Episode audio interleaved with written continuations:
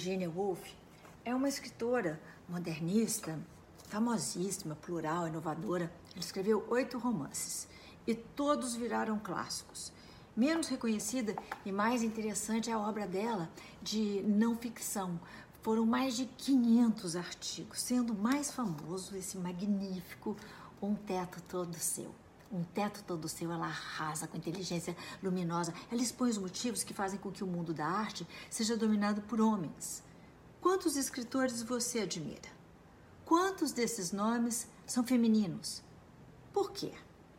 Com perguntas assim, ela ordena que as suas leitoras, as que têm condições pelo menos, passem a pensar e a se provocar e a produzir arte para equilibrar essa balança. O artigo é de 1929 e é uma obra de força e coragem. Leia, leia porque é fundamental.